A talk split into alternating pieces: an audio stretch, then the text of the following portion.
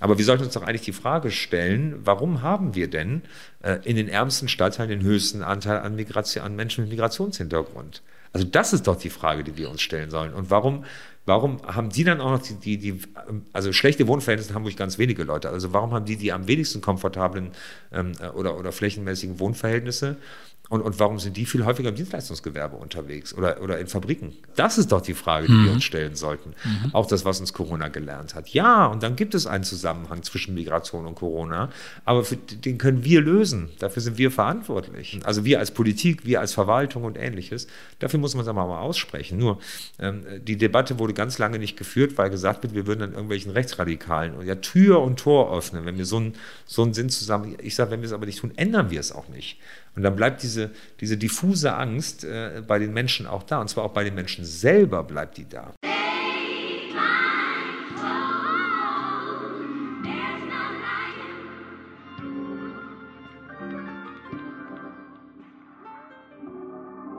Und ja, das ist der Made in Germany Podcast. Junior mein Name.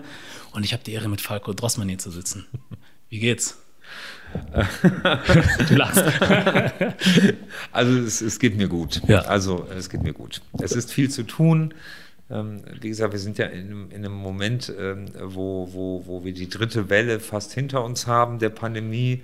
Ich leite eine große Behörde, also unter anderem auch ein großes Gesundheitsamt. Mhm. Ähm, und, und wir sind alle froh, dass, dass das Leben zurückkehrt. Sie und äh, das ist äh, so anstrengend wie das ist, das zu organisieren, so toll ist es aber auch. Und deshalb sage ich, es geht mir gut. Das ist doch schön. Sind wir eigentlich wieder richtig zurück bald oder müssen wir das irgendwie noch trotzdem vorsichtig sein? Also ich, ich bin ja kein Arzt, so, genau. aber ich spreche natürlich täglich äh, mit ganz, ganz vielen Menschen bei den Ärzten und in der sozialen Arbeit. Und äh, ich würde dafür werben, dass wir sowas wie einen, einen Status quo ante, also so ein, es wird wieder alles so, wie es war. Es wird es nicht mehr geben, glaube ich. Also erstens haben sich unsere hat sich unser Habitus äh, verändert. Also gerade eben war ich auf einer Veranstaltung, jemand hielt mir die Hand hin, so und und also äh, ich habe ich fand das total befremdlich. Ich wollte, ihm die, ich wollte diese Hand jetzt annehmen. Ich wollte das, aber ich habe es nicht getan. So. Ähm, äh, und, und also das, das hätte man sich ja früher niemals gedacht. Also wie ich glaube, wir müssen, das sind anderthalb Jahre andere, andere Kultur gewesen, andere zivilisatorische ähm, äh, ähm, äh, Umgehensweisen, ähm, äh, Isolation, in der viele Menschen waren. Ich glaube, wir müssen das wieder lernen mhm. und wir sollten aber auch viele Lehren, die wir, oder viele Dinge, die wir während Corona gelernt haben, äh, sollten wir dringend äh, nicht, also dringend nicht vergessen. Wie zum Beispiel? Zum Beispiel aufeinander achten. Das ist so ein Punkt. Ähm, nicht, also äh, zum Beispiel, ähm, also ohne jetzt direkt zu politisch werden zu wollen, aber wer hat eigentlich wann, äh, äh, also welche Welle hat eigentlich welche Menschen äh, getroffen, nicht? Also in der ersten Welle waren es die Skirückkehrer, in der zweiten Welle waren es die Pflegeheime. Ähm, und, und da haben wir zum Beispiel ein konkretes Beispiel gesehen, dass wir Pflegeeinrichtungen hatten, die kleinen Unternehmen gehören. So, und wenn dann die, die Kranken, also die Pflegerinnen oder dort Corona-positiv waren, gab es niemand mehr, ähm, der die Menschen versorgt hat. So, und, und das mitten in Deutschland und in so einer geilen Stadt wie Hamburg, die ja eigentlich ähm, also über so viele Möglichkeiten verfügt. Ähm, und, und dass wir da, dass da Menschen wie ich entscheiden mussten, ähm, bei den, bei den Pflegebedürftigen, wer geht jetzt eigentlich, also gehen jetzt die Positiven ins Krankenhaus, also isolieren wir die oder die, oder die, die Negativen, da, so, und, und da ist niemand mehr. Und, und dann, dann fordere ich die Bundeswehr an. Also dann kommt Militär hm. ähm, so und, und selber, das sind auch alles junge Leute gewesen, äh, selber total verunsichert und muss sich, muss mit Demenzkranken spazieren gehen und ähnliches. Und, und die Fragestellung, ob unser Gesundheitssystem das ja nur auf, auf Krankheit basiert. Wir haben ja kein Gesundheitssystem, das ist so eine Lehre für mich. Wir haben ein Krankheitssystem. Hm. Also wir kümmern uns um Menschen, wenn sie erkrankt sind. Aber für die Gesundheitsaufklärung und ähnliches war mal war mal die Gesundheitsämter zuständig. Aber das war ja so ein Ding, ist ja wie Feuerwehr. Ne? Wenn es zehn Jahre nicht brennt, dann kann man ja auch mal einen Löschwagen einsparen. Ja. Und das war so 30 Jahre offenbar ähm, äh, bundesweit. Das ist nichts Hamburgisches bei den Gesundheitsämtern. Und das hat sich in der dritten Welle dann nochmal gezeigt. Da waren es nämlich vornehmlich in Hamburg, in Hamburg-Mitte, die Stadtteile, in denen Menschen leben, die in die kleineren Wohnraum zu, also größere Familien in kleinere Wohnungen, Menschen, die die, die kein Homeoffice machen konnten, weil sie vielleicht im Produ in der Produktion oder, oder im, im Dienstleistungs- äh, ähm, äh, Bereich tätig waren. So. Ähm, äh, und und äh, dann, hatten, dann haben sie plötzlich massiv Corona bekommen.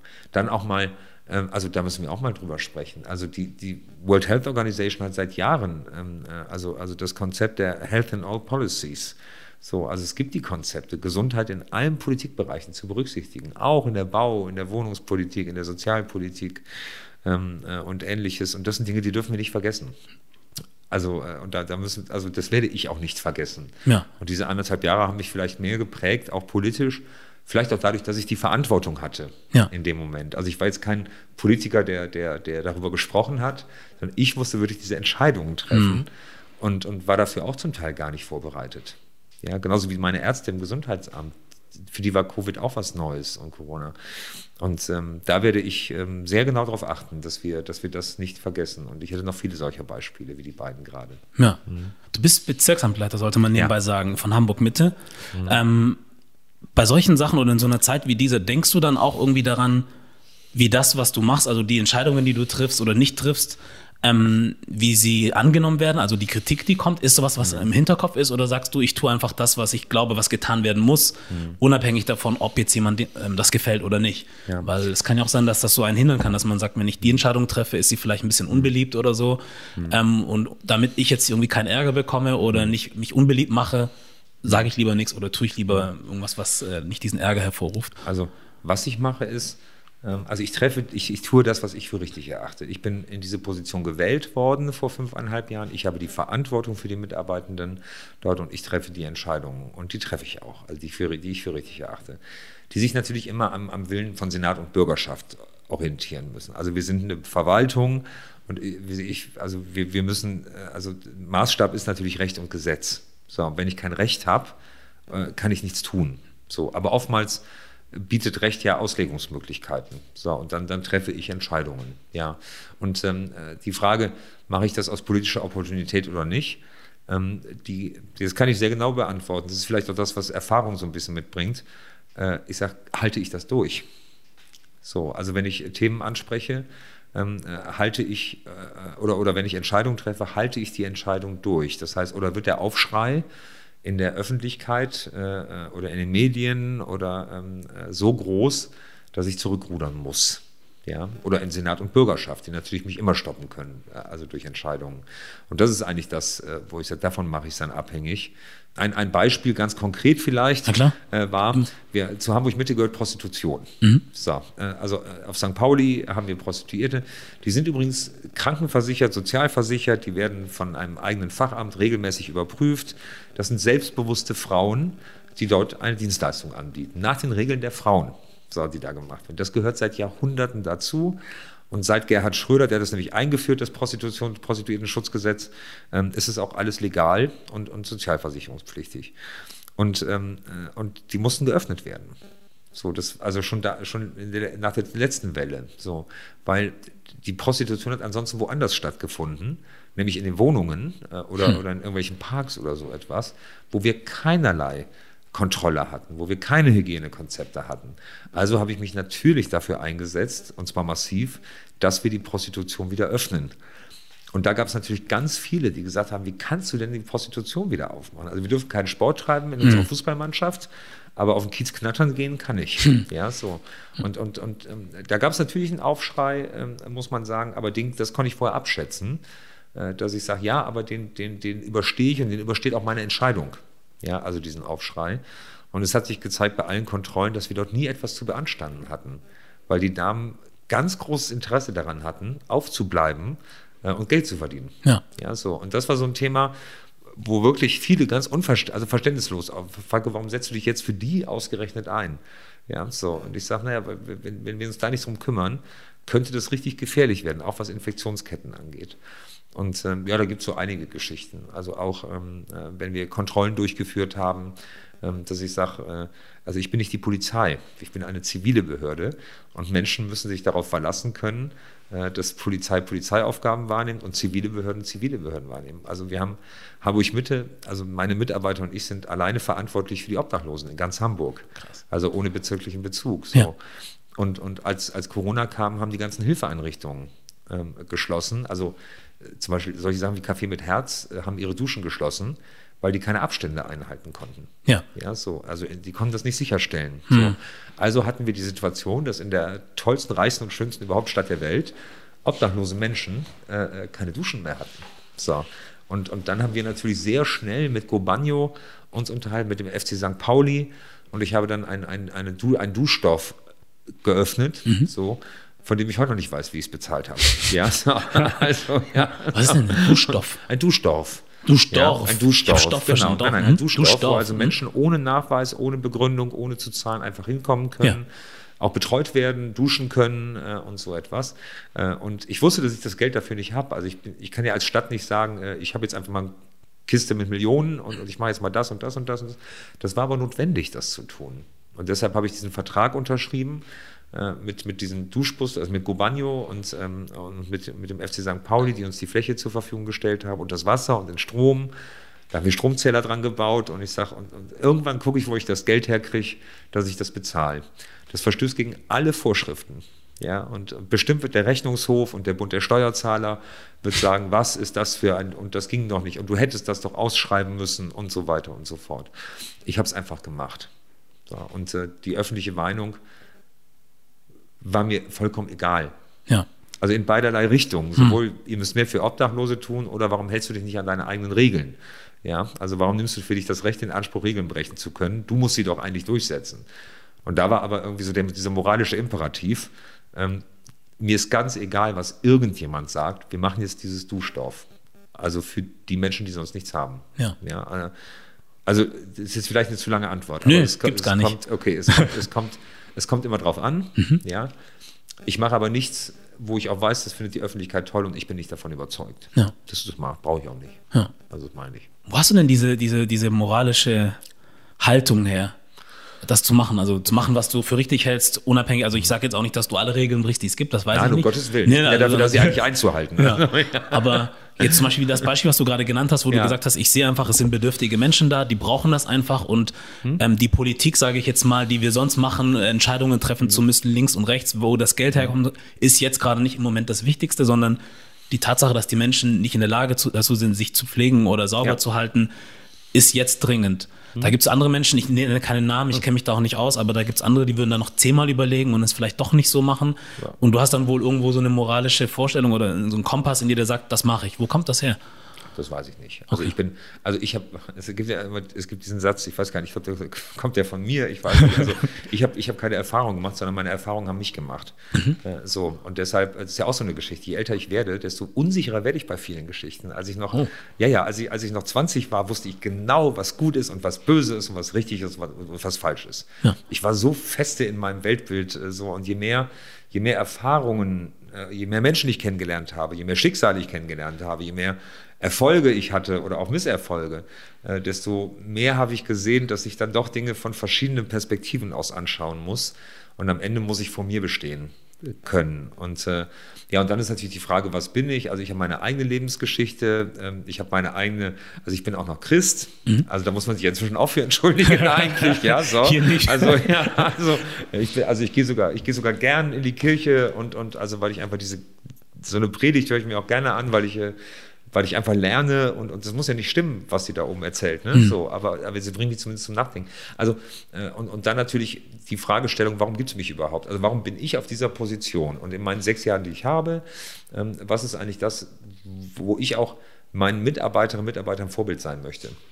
Ja, also das war, ich gebe dafür mal ein kleines Beispiel. Das also ganz viele Behörden haben ja zugemacht während Corona, also während des Lockdowns. Musste gar nicht. Ja, so, ja, sollten ja auch, also wie alle Bundeslockdown, ne, also die Bundesregierung hat entschieden, nur noch die Dienstleistungen, die zwingend notwendig sind. Und jetzt, ich hatte es eben gesagt, ist der Bezirk Hamburg-Mitte, 300.000 Menschen, ist der Bezirk, wo das meiste Geld erwirtschaftet wird hier in Hamburg, aber wo am wenigsten ankommt. Ja. Wir haben die mit Abstand ärmste, wirtschaftlich, nicht hm. sozial schwächste Riesiger Unterschied, weil die sind sozial oftmals viel stärker. Aber wirtschaftlich schwächste Bevölkerung in Wilhelmsburg, in Kirchdorf Süd, in Müllmannsberg, in Wildstedt und so weiter, in Horn und, äh, und ähnliches. Das heißt, ich musste natürlich meine Grundsicherungsabteilung auflassen. Ja, so, wir, wir sind, ich hatte das eben gesagt, zuständig für alle Obdachlosen der Stadt. So, hm. wenn die ihre Grundsicherung bekommen, äh, dann brauchen die Bargeld, weil die haben oftmals keine Konten. Ja. Also musste ich sicherstellen, dass die Menschen nicht alle in das, Haus, in das Bezirksamt hineinlaufen, weil enge Flure, enge Gänge. Ich musste ja sicherstellen, dass dass es weder für die Menschen eine Gefahr darstellt und, und auch nicht für meine Mitarbeiterinnen und Mitarbeiter. Vor allem nicht fürs Gesundheitsamt, ja. weil das musste ja funktionieren. Also haben wir Arbeitsplätze unten in so einer großen Halle aufgebaut. Ja, also Arbeitsbedingungen waren echt unterirdisch, muss man sagen. Eine Riesenhalle, ähm, irgendwie 150 Wartestühle, immer weit auseinander und vorne vier Schreibtische mit den dringendsten Sachen, also Grundsicherung, Fachstelle für Wohnungsnotfälle. So, und die Mitarbeitenden saßen da unten, wurden immer von 150 Leuten angeguckt. Mhm. Ja, also ein ganz unangenehmes Arbeiten. Und natürlich habe ich mich da unten mehrmals am Tag blicken lassen und mich dazugesetzt. Obwohl ich da überhaupt nichts machen kann, weil ich von nichts eine Ahnung habe. So. Mhm. Aber wichtig ist, ich, ich habe gedacht, wenn ich meinen Leuten sage, ihr müsst da unten sitzen, muss ich mich da blicken lassen, ob ich mhm. Zeit habe oder keine Zeit habe. Sonst ist das nicht glaubwürdig, wenn ich im Homeoffice sitze, wo es schön warm und sicher ist. Ähm, ähm, also auch dieses, dieses, ach, das hört sich so ein bisschen arg konservativ an, aber dieses Führen durch Vorbild, ja, so, mhm. das habe ich natürlich auch in meiner, also in meiner beruflichen Laufbahn habe ich das natürlich relativ äh, stringent gelernt. Und ich kann von meinen Mitarbeitern nichts erwarten, was ich nicht auch selber bereit bin zu tun. Ja. Und der Fisch stinkt auch immer vom Kopf her. Ich könnte jetzt ganz viele solcher Sprüche bringen. ja. Also die stimmen irgendwo, ja. Genau, ja. ja. Aber hat ja einen Grund, warum es so viele Sprüche dafür gibt. Ja. Hm. Ja. Das ist viel zu tun auf jeden Fall. So. Ja. mhm. ähm, ich muss sagen, ich springe immer ein bisschen zwischen den Fragen hin und her. Alles gut. Ähm, alles gut. Weil du hast ja vorhin das Corona-Thema angesprochen und ich mhm. weiß, das ist vielen Leuten auch leid, immer wieder nochmal drüber zu sprechen oder ja. das zu hören. Ähm, ich hatte aber was mitbekommen, dass du auch mal drüber gesprochen hattest. Also anders gesagt, ich habe zum Beispiel in den Medien vor Monaten mal mitbekommen, dass man ähm, die Ursache dadurch, dass sich die Krankheit verbreitet, oftmals in Richtung die, der migrantischen Community geschoben hat, zum mhm. Beispiel in Berlin. So mhm. habe ich das mitgekriegt, dass man ja. dann zum Beispiel gesagt hat, weil Leute Clan-Hochzeiten machen, irgendwie ähm, ja. verbreitet sich das mehr. Ja, ist so. Mhm. So hat man wohl so herausgefunden. Äh, Und du sagst dann auch schon mal, du hast schon öfters mal was dazu gesagt, ne? Ja. Das, also das ist einfach aus deiner Sicht, warum, nee, ich mhm. lass einfach dich sagen, was ja, du davon hältst, von sowas. Ja, also äh, da ist ja auch immer ein Funken Wahrheit dran, also muss man sagen. Ne? Wir mhm. hatten auch im Öndorfer Park, hatten wir am Friedhof eine Veranstaltung, also ein, ein Begräbnis und, und wir hatten halt gesagt, okay, zum, das war ja mal zum, zum zu, zu dem Zeitpunkt, was die Corona-Verordnung da gesagt hat. Ne? Also das war ja abhängig von der Infektionslage. Ja. Und damals war es so, dass irgendwie 15 Leute bei einer Beerdigung zugelassen waren und die hatten, haben uns da nach, nachgewiesen, dass sie halt 20 brauchen, so, weil sehr enges Familienverhältnis so und am Ende standen da 200. Ja, so, und da mussten wir eine Beerdigung abbrechen. Das hat keiner leichtfertig gemacht, aber das war richtig gefährlich. Dafür hatte ich kein Verständnis und da ist mir der kulturelle Hintergrund vollkommen gleichgültig. Hm. Ja, vollkommen. Ist mir ganz egal, was da, was da als Argumentation. Die haben auch alle ein ordentliches Bußgeld gekriegt dann dafür. Also, so, und, und das war, das war jetzt in dem Fall war es halt eine migrantische äh, Hochzeit, die dann auch gesagt haben, in der Kultur ist es vollkommen egal. Ja, das Virus interessiert sich überhaupt nicht für unterschiedliche Kulturen. Das waren aber immer nur so, so Einzelgeschichten, die die Medien immer sehr gerne aufgenommen haben, muss man sagen. Ne? Ähm, äh, viel, viel schlimmer ist das strukturelle Problem, das wir hatten, äh, nämlich dritte Welle ähm, äh, hat vor allen Dingen, hat es eben gesagt, die Menschen getroffen, die in den Stadtteilen mit den Großwohnsiedlungen ähm, äh, wohnen, wo Menschen eher weniger hohen Bildungshintergrund haben, da gibt es auch immer ganz tolle dabei. Ne? Also hm. vor vier Jahren war das beste Abi der ganzen Stadt in Müllmannsberg, ne? Ja. kann man auch sagen. Ne? So. Also, finden wir uns hier und nicht irgendwo an den Supergymnasien da. Aber ähm, äh, so und, und, und, und, da haben wir natürlich, äh, also da haben wir in diesen Stadtteilen haben wir eine relativ hohe äh, migrantische Bevölkerungsdichte. Ja? Also ganze Communities, muss man sagen. So. Wobei die Frage, was ist eigentlich ein Migrant, da können wir auch noch tausend Jahre drüber hm. sprechen. Ich habe ganze, ich habe einen ganzen Straßenzug in Horn, äh, da wohnt eigentlich kein Migrant, so, aber alle sprechen Russisch. Hm. Ja, so. Also, weil es alles Deutsche sind, ja, die irgendwann mal aus Russland gekommen sind, zurückgekommen sind. So. Ja. Sind aber, gelten aber definitorisch gar nicht als Migranten. Deshalb ist das auch wieder so eine Frage.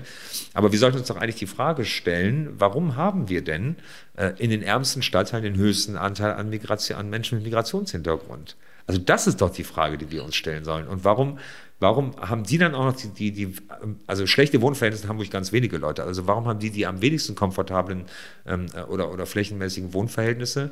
Und, und warum sind die viel häufiger im Dienstleistungsgewerbe unterwegs oder, oder in Fabriken?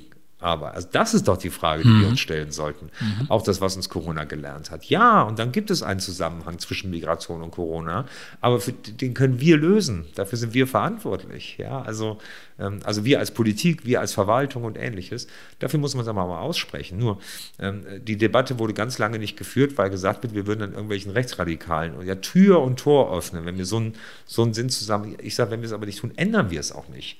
Und dann bleibt diese, diese diffuse Angst äh, bei den Menschen auch da. Und zwar auch bei den Menschen selber bleibt die da. Ja. ja und, und wenn wir da nicht Kommunikation führen, dann musste ich, also ich habe Debatten geführt in manchen Stadtteilen. Ja, also wenn man sich impfen lässt, wird man unfruchtbar. Mhm.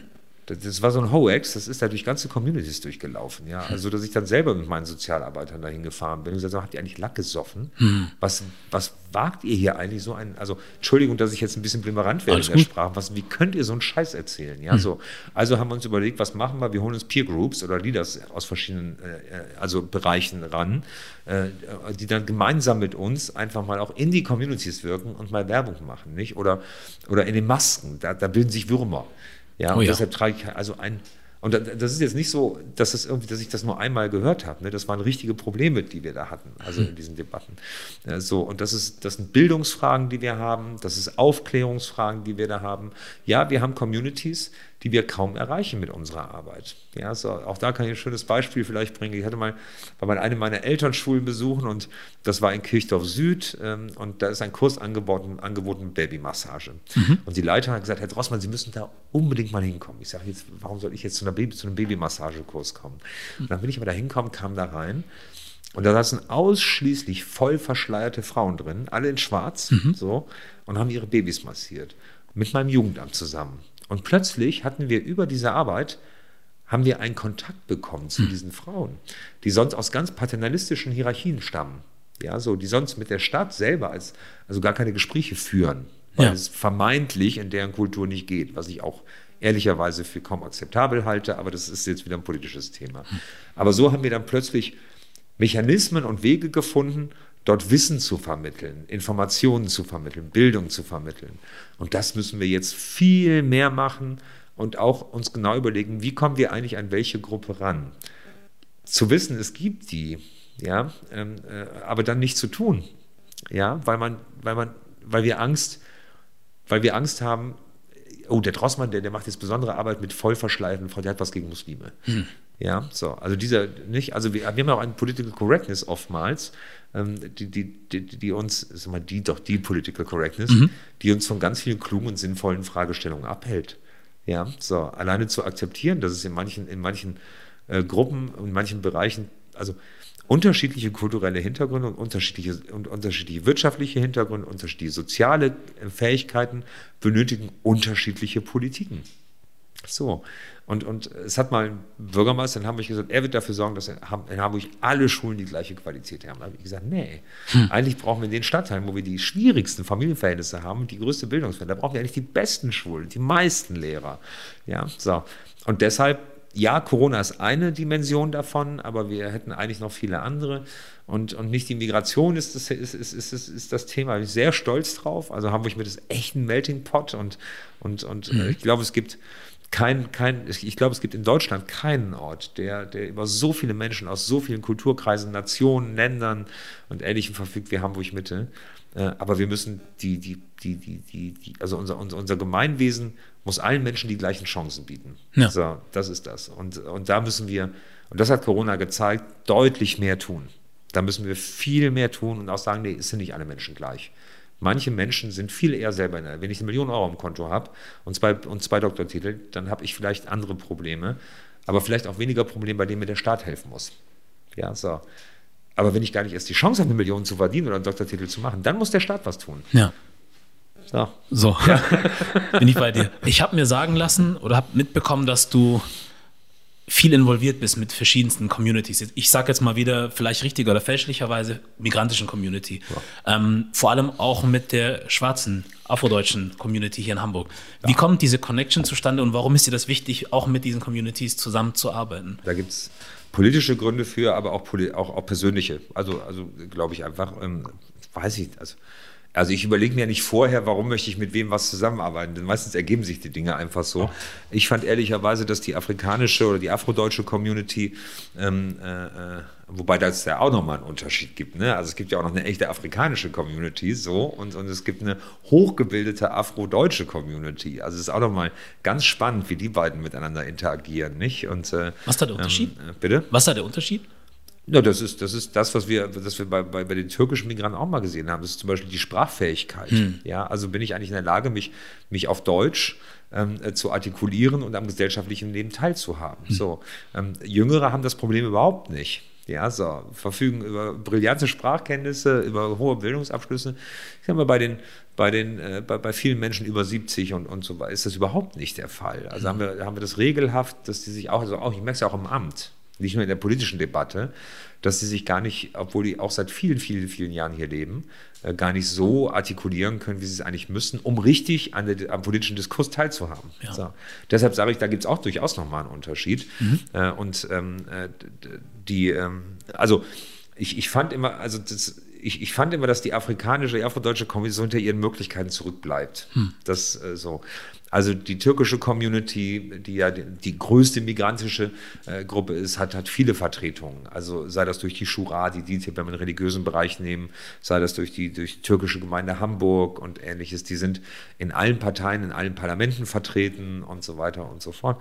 Ähm, äh, und äh, ich war bei relativ vielen Veranstaltungen der also von Teilen der Community der Afrikanischen eingeladen, so, und die bleiben immer irgendwie unter sich. Hm. Das war so mein Eindruck. Und das hat mich geärgert. Und das habe ich denen immer gesagt. Ich sage, werdet doch mal aktiver Teil. Ich habe Tausende. Ja, so Tausende und Abertausende.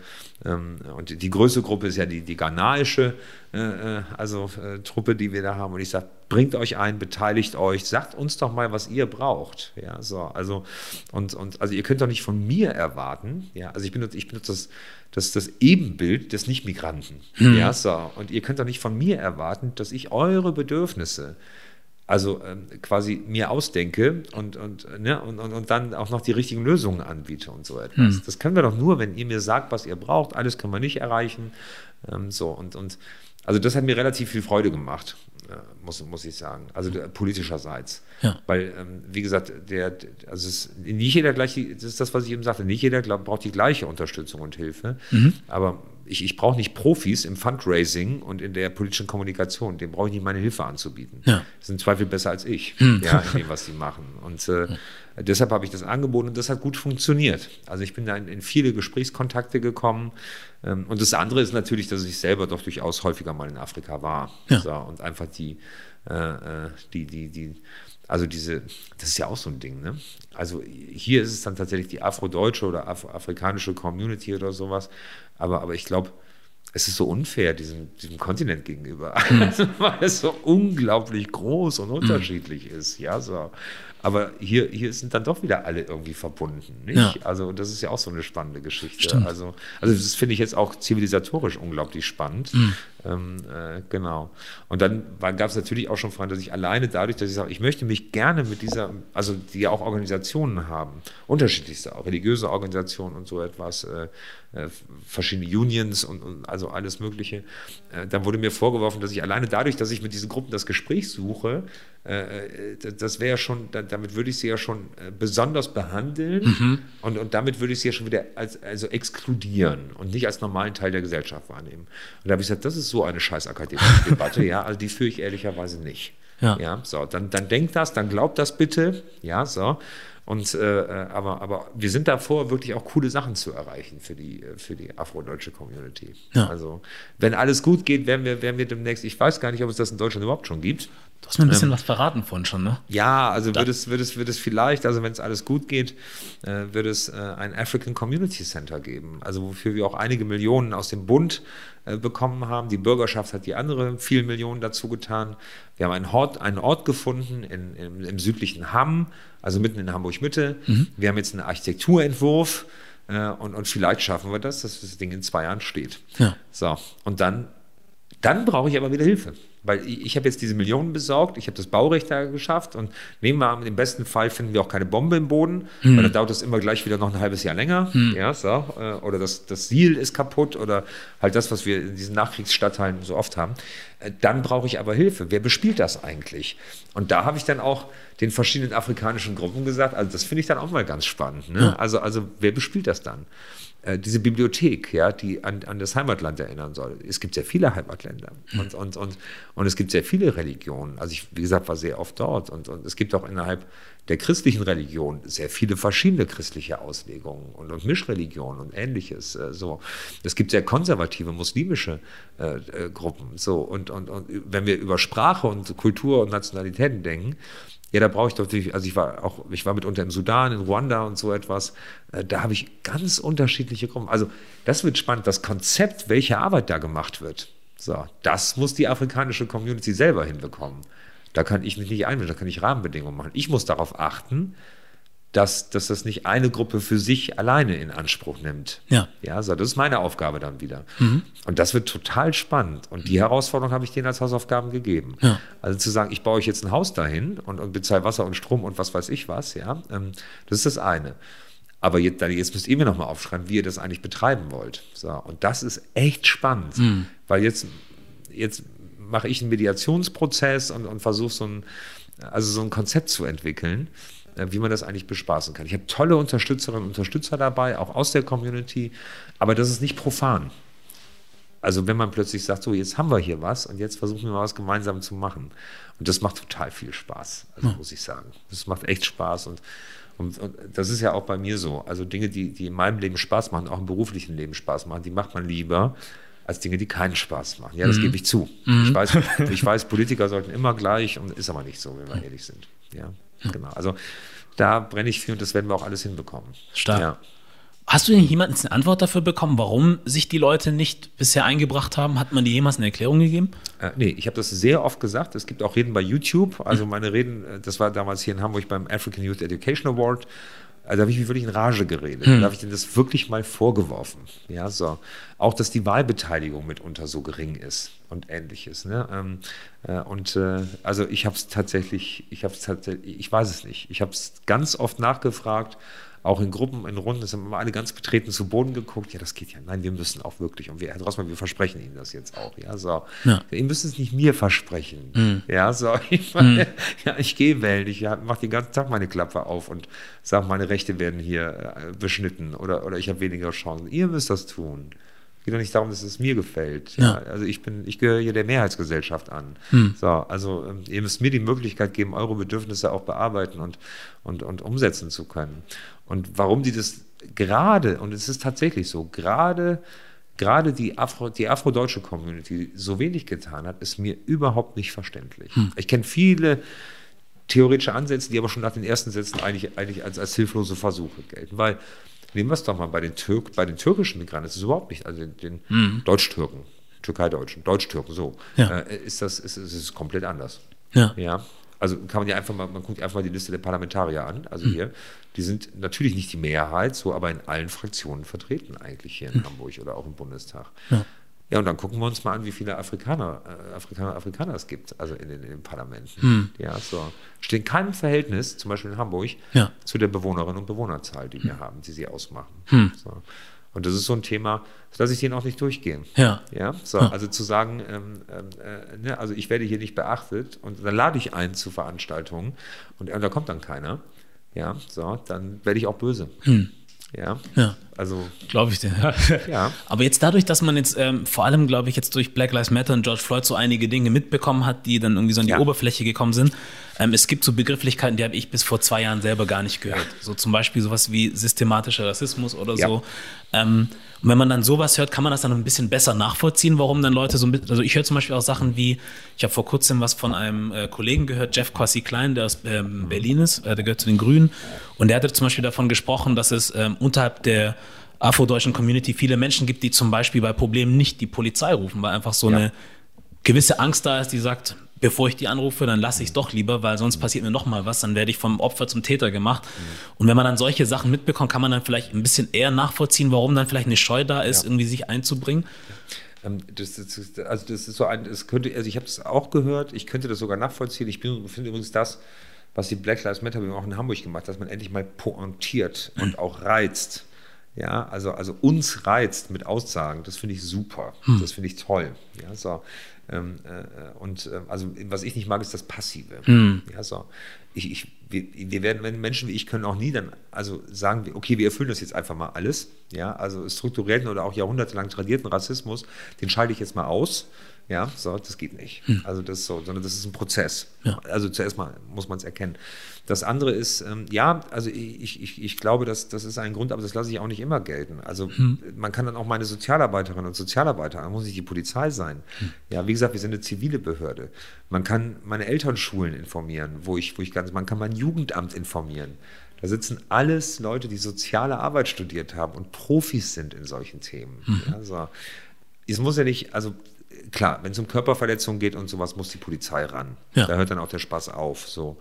Ähm, äh, aber wenn man sagt, hier gibt es Konflikte oder ich, ich fühle mich einfach schlecht behandelt oder ich habe auch objektiv schlechtere Chancen oder ich, ich kriege, machen wir es doch, ich, ich kriege keine Wohnung äh, vermietet von, einem- bei privaten Vermietern. Ja, so, also vorher war alles gut, aber sobald ich da aufgetaucht bin, kriege ich plötzlich die Wohnung nicht mehr. Ja, sowas muss ich wissen. Ne, sowas muss ich wissen. Wenn wir, also wenn wir sowas nicht mitbekommen, nicht ich, ja, so, ich am liebsten auch, ja, Ja. so, aber, aber, aber dafür, dafür habe ich in meinem Bereich, der für Jugend, Familie und Soziales zuständig, hunderte Mitarbeiter, die sich dann genau um solche Themen kümmern wollen und können und ausgebildet sind. Und da hört das dann wieder auf. Ja, also zu sagen, es ist der deutsche Staat zum Beispiel. Ja, so. In Frankreich könnte es zum Beispiel wieder anders sein. Nur wir haben nicht so Verhältnisse, wie wir das in Frankreich haben. Auch, auch, auch historisch andere Verhältnisse, als wir das in Frankreich haben. So. Zu sagen, also zu sagen, ich habe Angst vor der Polizei und sowas alles. Also ich habe die Polizei mal anders kennengelernt, aber Angst ist oftmals irrational. Das heißt, es ist vollkommen egal, was ich dazu meine oder dazu nicht meine. Ja, so. Also ich, ich glaube einfach nicht, dass die Polizei strukturell so ist. So. Und ich war ja auch mal Polizeibeamter, also vor, vor vielen, vielen, vielen Jahrzehnten, aber äh, so. Äh, aber das würde ich nicht bei meinen Leuten akzeptieren. Ja, also ich habe das Bezirksamt mit der mit Abstand höchsten Frauenquote, mit der mit Abstand höchsten Migrantenquote bei den Mitarbeiterinnen und Mitarbeitern. So. Ähm, äh, und, und, und dafür sind wir da. Und wer sagt, ich informiere die nicht, ja, die sogar ein ganz, wissen Sie, wenn so ein Mitarbeiter des Jugendamtes kommt, äh, das ist immer das Beispiel. Die Polizei sagt immer, wenn die da Drogen am Tisch liegen sehen, dann müssen wir das der Polizei. Nein, müssen wir nicht. Ja, wir sind dafür da, wenn es eine Kindeswohlgefährdung gibt, dann müssen wir was tun. Aber wir sind ja nicht der verlängerte Arm der Polizei. Ja, und wir sind dafür da, durch Beratungsgespräche, durch konkrete Hilfen, in ganz vielen Bereichen, ja, also auch Unterstützung zu geben. Wer sagt, ich, ich wende mich nicht an Sozialpädagogen, die denselben kulturellen Hintergrund haben, weil die den Staat, das akzeptiere ich zum Beispiel nicht. Und das, das, da ist mir auch ganz egal, woher das kommt oder so. Das akzeptiere ich nicht. Ja. Ja. Also Punkt. Siehst du da auch die Notwendigkeit, so zu sagen, man braucht mehr Leute aus den Communities, die dann in die Communities geschickt werden können, weil sie zum Beispiel auch ein anderes Verständnis von der Community haben und dann auch da besser helfen können? Also abs absolut. Ja. absolut. Also wir haben zum Beispiel im Bezirksamt Hamburg-Mitte, für das ich ja verantwortlich bin, haben wir vor drei, vier Monaten ein eigenes Diversity Management eingeführt. So, äh, klein und zart mit zwei Mitarbeitern, ja, so. Aber ich glaube, ist, ich weiß noch nicht, wie, wie, oft wir das schon haben in den hamburgischen Behörden. Ja. so. Äh, weil wir sagen, welche, ähm, also wir, wir haben das Thema äh, zum Beispiel äh, inter, inter, also re- religiöser Diskurs in den Jugendeinrichtungen. Dafür haben wir Jugendkonferenzen gemacht. Ja, so. Wie ist es eigentlich, wenn plötzlich in Jugendzentren äh, junge Mädchen, die am einen, von einem Tag auf den anderen in der Burka rumrennen. Ja, so. Oder, oder sich plötzlich irgendwelche, das ist jetzt drei, vier Jahre her, plötzlich irgendwelche Jugendlichen in Müllmannsberg, ja, äh, irgendwie auf die Straße setzen und Richtung Mekka beten, also auf, eine, auf eine vollbefahrene Hauptstraße. Ja. Habe ich dann eigentlich ein religiöses Problem? Ja, oh, der Extremismus zieht in Müllmannsberg ein. Ja, oder sind, sind das nicht Jugendliche? Ja, so wie ich damals Skateboard gefahren bin mit dem Ding Ghetto Blaster auf dem Busbahnhof, ja, so, äh, die, die, die einfach auffallen wollen, die systemunkonform sein wollen, nicht? Äh, so. Ähm, äh, und, und sowas, sowas können tatsächlich meine Leute bewerten und betreuen. Und also da, sind, da gehen wir relativ weit vor. Und ja, wir brauchen immer Menschen, die mitarbeiten. Das Problem, das wir aber haben, ist, dass wir sehr akademisiert und professionalisiert sind. Wenn wir also zum Beispiel Bürgerinnen und Bürgerbeteiligungsveranstaltungen machen, bei, bei Bauprojekten, äh, bei über Planung von sozialer Infrastruktur, was wir jetzt machen in Hamburg Mitte relativ intensiv, da kommen immer dieselben Leute. Ja, das sind immer dieselben Leute, die oftmals auch Stadtplaner, Architekten selber in der sozialen Arbeit sind. Und da verstehe ich die Debatten, die Debatten zum Teil nicht mehr. Und ich bin der Chef von dem Laden. Ja. ja so. Und da sage ich mal, Moment, das, das habe ich nicht verstanden. So. Wenn dann Bürgerinnen und Bürger kommt, ja, so, vielleicht noch nicht mal gewohnt, an, solchen, an solchem Diskurs teilzunehmen, und dann sprechen die auch oftmals eine eigene Sprache, einen sogenannten Soziolekt. Ja, so. Ähm, die, die, gehen, die, die gehen wieder weg, die fühlen sich dümmer nachher mhm. als vorher. Und deshalb haben wir zum Beispiel, das sind so Versuche, die auch scheitern können. Ja, also Klar. das versuchen wir dann. Wir haben in Horn hatten wir äh, Horn Stadtteil so 40.000 Einwohnerinnen und Einwohner, äh, 37.800 so, und äh, ähm, da haben wir ganz viele soziale Einrichtungen, die aber alle uralt sind. So, die kommen alle aus den 60ern, alle viel zu klein, die Gebäude fallen zusammen. Und wir haben gesagt, wir gucken jetzt mal, was für eine soziale Infrastruktur brauchen wir und nicht welche haben wir. Und dann haben wir auch eine Bürgerinnen- und Bürgerbeteiligungsveranstaltung gemacht und da kamen nur Leute, die hauptberuflich in der sozialen Arbeit sind. Das ist toll, dass die gekommen sind. Wir überhaupt nicht klein machen, weil das die Fachleute sind. Aber da war kein Bürger. Ja, so. Und, und hm. ich hätte es gesagt, wir haben bei den unter 18 eine Migrationsquote in Mitte von 74,8 Prozent. Da waren aber keine migrantischen Jugendlichen. Hm. Die sind einfach nicht dahin gekommen. Und ja. ich sage, was soll ich denn hier Häuser der Jugend bauen? Ja, und, und das sind lauter 60-Jährige, die mir ja. erzählen, also was, ne, Jugendliche brauchen. Also mag ja sein, dass die das ganz, ganz klug wissen und, und so. Und dann haben wir ganz viele Beteiligungsformate gemacht. Wir haben zum Beispiel ein Beteiligungsformat nur mit Senioren gemacht. Dann haben wir ein Beteiligungsveranstaltung nur mit Kindern gemacht. Also da sind wir in Kitas gegangen mhm. und haben mit den Kindern mal gesprochen. Das haben auch meine, meine, meine Sozialpädagoginnen gemacht und haben mit Kindern gesprochen, was wünscht ihr euch eigentlich? Und wir haben auch ganz bewusst mit migrantischen, also mit migrantischen Communities gesprochen, aber auch versucht, ganz bewusst Menschen anzusprechen, bei manchen migrantischen Communities ist es halt so, dass dann, da gibt es dann einen Menschen, der ist der Präsident der ganzen Community, hat aber nur zwei Mitglieder. Ja, ja aber so große Visitenkarten. Mm. Nicht so. Also wie kommt man eigentlich an die Menschen dran, die sich auch daran nicht organisiert haben? Also muss man auch mal den Versuch wagen, in, in, in einer anderen Sprache äh, mal, mal Flyer in die, in die Hauseingänge zu tun. Ja. ja so. Und, und das sind aber sensible Themen natürlich. Ne? Mhm. So, äh, und äh, weil diese, wenn ich dann einen Aushang mache, ja, also wie jetzt in Horn, in dem Fall war das so, äh, die, diese nette deutsche alte Dame, die hat es ja nicht verstanden, die da seit 30 Jahren gewohnt Also hat sie die sich plötzlich ausgegrenzt gefühlt. Ich will es nicht zu detailliert machen, aber ähm, äh, also wir müssen es schaffen, die Menschen sehr viel besser zu aktivieren und ähnliches und auch den Menschen, die sich nicht organisieren, eine Chance zu geben, zu partizipieren. Ja. Das war jetzt mein Satz. Ja. Der klang sehr schön. ja, wir tun es noch nicht ausreichend. Ja. Und einfach nur zu sagen, wir müssen das machen, ja, so, das sagen, glaube ich, fast alle. Ja. Es gibt ein paar Idioten mit, ne, von einer Partei, die würden das nicht sagen. Aber das ganz konkret zu tun und auch zu erlauben, ja, ich scheitere. Oder ich muss mir auch manchmal einen Vorwurf gefallen lassen. Ja, also warum hast du die jetzt berücksichtigt und die nicht? Ja. Das kommt ja auch noch dazu dann. Ja, so. Äh, das gehört dann dazu. Also äh, auch zum Teil massiv kritisiert zu werden, auch zu sagen, ja, das war ein Fehler den ich da gemacht habe. Aber meine Motivation war die und die. Nur, ich glaube, sowas haben wir noch nicht ausreichend bei uns im Land. Ja. Da müssen wir wirklich besser werden. Ja, auf jeden Fall. Hm? Ich wollte noch was von dir wissen zu eigentlich deinem Hintergrund. Oh. So, weil ähm, vielleicht ist da auch eine Connection zu deiner Arbeit, die du machst. Ähm, ja.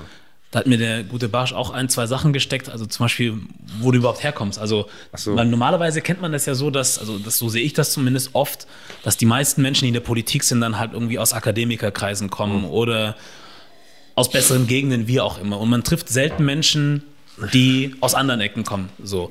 Und wenn ich jetzt zum Beispiel mal so geguckt habe auf Instagram oder so, habe ich dann zum Beispiel Bilder von dir gesehen, wo, wo, du dann noch dabei bist, mit den Leuten die Arbeit zu machen.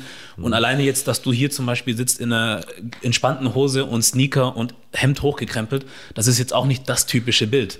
Aber ich glaube, du bist auch nicht der typische Politiker, wenn man das sagen kann. Gibt es denn sowas ja. überhaupt? Also, ähm, ähm, äh, also ich glaube, es gibt den typischen Politiker, weil wir ihn alle wollen. Also, hm. also wir freuen uns zwar dann, wenn dann einer kommt, der anders zu sein scheint, aber im wahren Leben ist es doch so, wenn ich heute als Politiker unterwegs bin und es wird mir eine Kamera, muss ich auf der Stelle, ich weiß, ich habe acht Sekunden, die nachher im Fernsehen läuft. Ja, ich muss in acht Sekunden exakt einen Satz bringen, mhm. ja, so, und, und, und muss also eine Rolle erfüllen. Deshalb gibt es aus meiner Sicht immer mehr Menschen, die ganz professionell und geplant auch in die Politik gehen, die also sagen, okay, ich studiere, am Ende des Studiums fange ich bei einer politischen Partei an, arbeite in Parlamenten, bei Abgeordneten, so und, und bin dann quasi geeignet, direkt quasi selber Verantwortung zu übernehmen. Das müssen die Menschen entscheiden, die wählen. Das ist glücklicherweise Demokratie. Mein Weg war ganz anders. Also ich komme übrigens auch aus einem hervorragenden Elternhaus oder aus einem guten Elternhaus. Mhm. Äh, so, da lege ich viel Wert drauf. Ähm, äh, weil es könnte ja sein, dass meine Mama und mein Papa zugucken. Ja. Kenne ich. Aber also gedacht war das so nicht. Ne? Also ich habe mit 16 von der Schule abgegangen, äh, mit der mittleren Reife, habe eine Ausbildung bei der Polizei gemacht. Äh, meine Papa, mein, meine Papa, mein Papa ist Busfahrer und meine Mama ist Putzfrau. Mhm. So. Und ähm, der Sohnemann bei der Polizei, das war schon echt was Besonderes. Mhm. Ne? Also äh, ich komme aus dem katholischen Rheinland, bin selber kein Katholik, so, also weil meine Großeltern alle geflohen waren aus, aus, aus Oberschlesien, Ostpreußen. Also 45 sind alle in einem Auffanglager. Da haben sie sich alle kennengelernt, 1950 so. Und, und äh, also so sind ja alle zur Welt gekommen und also was, was übrigens auch noch in meiner Familie im Hintergrund, also das, das ist noch da. Mhm. Also jetzt, ne? Also das, äh, also sie konnten zum Beispiel kein Haus kaufen damals, ne? Da haben die Neubaugebiet gemacht, also für die ganzen Kriegsflüchtlinge ja. äh, oder für die Ostflüchtlinge. Äh, aber meine Großeltern waren alle evangelisch. Und äh, die Häuser standen aufgrund, dass der, der katholischen Kirche gehört hm. hat. Also mussten sie entweder konvertieren oder konnten, haben kein Haus gekauft. So. Also das sind ja Sachen, die wirken nach. Also so im Unterbewusstsein. Also es ist jetzt nicht so, dass ich darüber täglich nachdenke, aber bei meinen Eltern ist das noch ganz massiv so. Ja. Also, dass man Fremdkörper war. Ja, so. Also, aber cut a long story short. Und für meine Eltern war das toll, dass ich da Polizist war und nach der Ausbildung sogar bei uns im Dorf, äh, also da in diesem furchtbaren Wipperfürth, also ganz tollen Wipperfürth, also diesem Ort da, aus dem ich komme.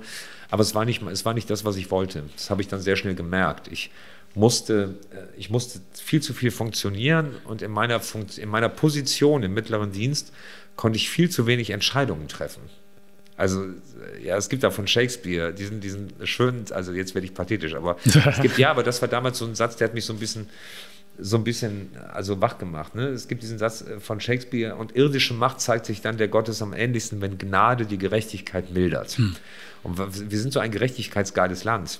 Ja, also gerecht, gerecht, gerecht und das ist alles in Gesetze und plötzlich kommt da einer an und redet von Gnade. Hm.